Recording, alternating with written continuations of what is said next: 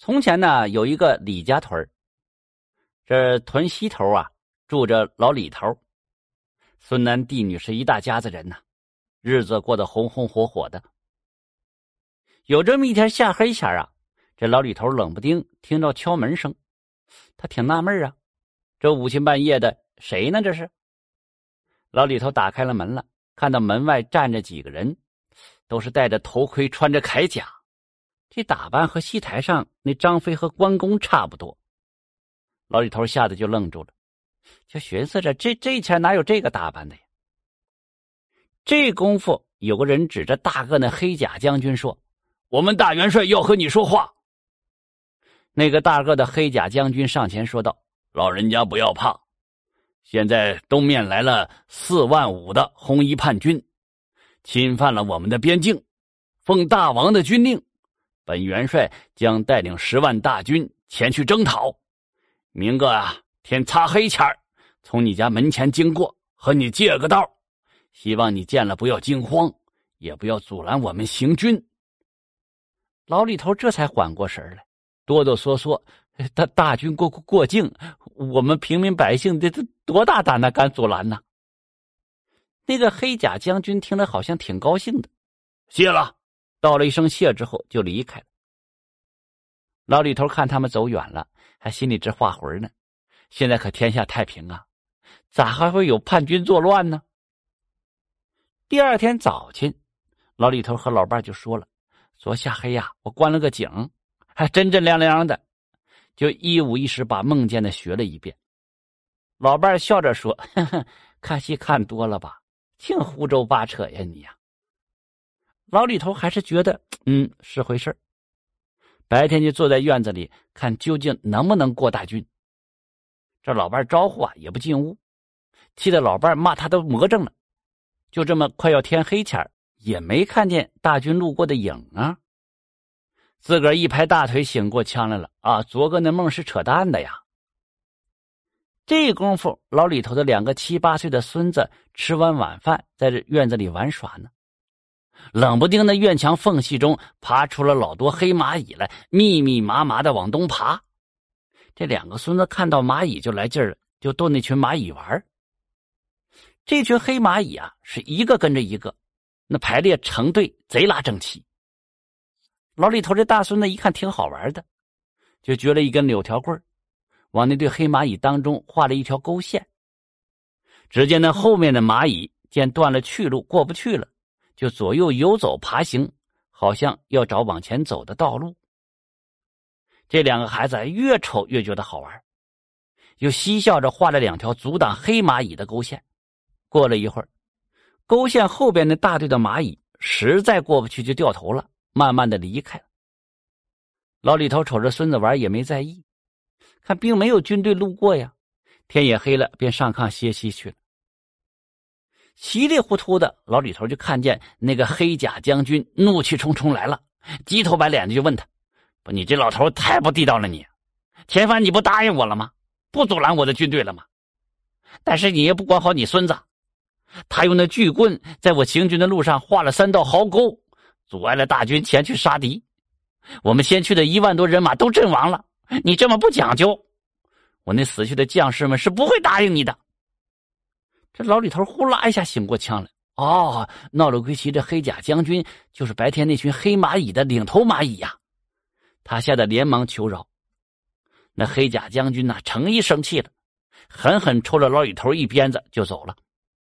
这老李头机灵一下子就醒过来了，心说不好，这下可摊了事儿，这事儿太大了。这果不其然，天还没亮呢，他就全身刺挠，疼痛无比呀。就像有无数只蚂蚁在撕咬自个儿一样，贼拉难受。他儿子一看，忙着要去请郎中给扎过。老李头心里明白咋回事，就对他儿子说了：“我这病啊，估摸着没药能治，只有一个法子可以试试。”他儿子就问他：“这啥法子呀？”老李头说：“你沙楞啊，烧一锅开水，瞅瞅啊，房子东边的墙根啊，有没有那红蚂蚁窝？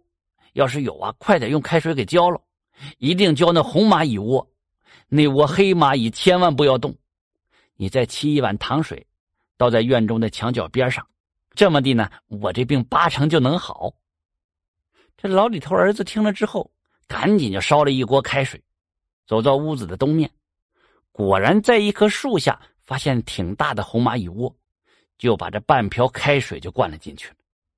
那群红蚂蚁都被热水给烫死了。老李头儿媳妇又沏了一碗糖水，倒在墙角，不多时，那无数的黑蚂蚁走出巢穴，享用那个糖水。事儿都办好了之后，这老李头的疼痛啊，立刻亮的就好了。这件事情之后啊，老李头觉得挺神奇，瞅着这窝蚂蚁好玩丁爸嘱咐大人孩子不要霍霍这窝黑蚂蚁。每回下雨呢，老李头就随便找个啥东西，把院子里这个蚂蚁窝给罩着。有一天晚上，老李头在梦中就听到有人在叫他：“下暴雨了，大家伙的房子要淹了。”老李头抬头一看，妈呀，吓一跳！核桃发大水了，一丈高的水呀，铺天盖地冲过来。不远处那杠地有几间房子，眼瞅着就没影了。人们是哭爹喊娘，有的四散逃走，有的还回屋拿东西。这功夫，那个领兵打仗的黑甲将军骑着马跑到老李头跟前边作揖边求着老李头：“老人家，你快救救他们吧！”老李头说了：“这么大洪水，我咋救啊？”黑甲将军说了：“你呀，指定有招。”说完，用手在老李头肩膀上拍了一下，老李头感到肩膀头子针扎的疼。这一疼一惊，醒来才知道是梦，听到这屋外哗哗下着大雨呢。老李头急忙起身了，拿了一个破葫芦瓢，打着马蹄灯就出去了。这屋边水流汇成小河，正向那窝蚂蚁窝就流过去了。一些蚂蚁聚在洞口，胡跑乱窜呢。老李头把这破葫芦瓢半扣在蚂蚁窝上，这水流就被隔开了。老李头啊，又找了几块石头。在破葫芦瓢后面划了几道沟，然后才放心的回屋睡觉。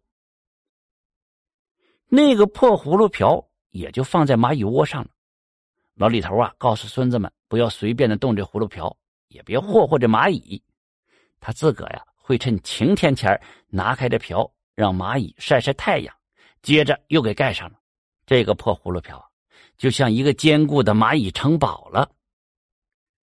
时间长了，老李家大人孩子和蚂蚁就谁也不招惹谁了，各过各的。几个月后的一天晚上，老李头感觉自个浑身针扎一样疼，起来点灯一看，浑身是蚂蚁呀，看来是他们咬醒了自个儿。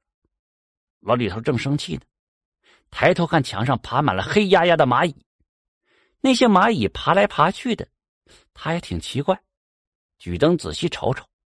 感情啊，蚂蚁在墙上组成了一个大大的“跑”字。老李头吓了一跳啊，呼啦一下明白了，这是蚂蚁报信呢。啊，赶紧起来把家里大人孩子都叫醒，说有危险，快跑！这大家伙跟头把式的，刚跑到院子里，还没明白咋回事呢，就觉得地动山摇，那泥草屋呼隆一下倒塌了。感情啊，是地震了。这要不是蚂蚁报信呢，一家人都没命了。平安无事这一家人呢，后来在老屋不远处又建起房子了。那些蚂蚁呢，还是住在附近，老李头还是他们的保护神，而老李家也很放心，因为这些蚂蚁呀懂得报恩。看来这动物啊也如人一般，懂得知恩图报，也懂有仇必报，实在是微妙哈。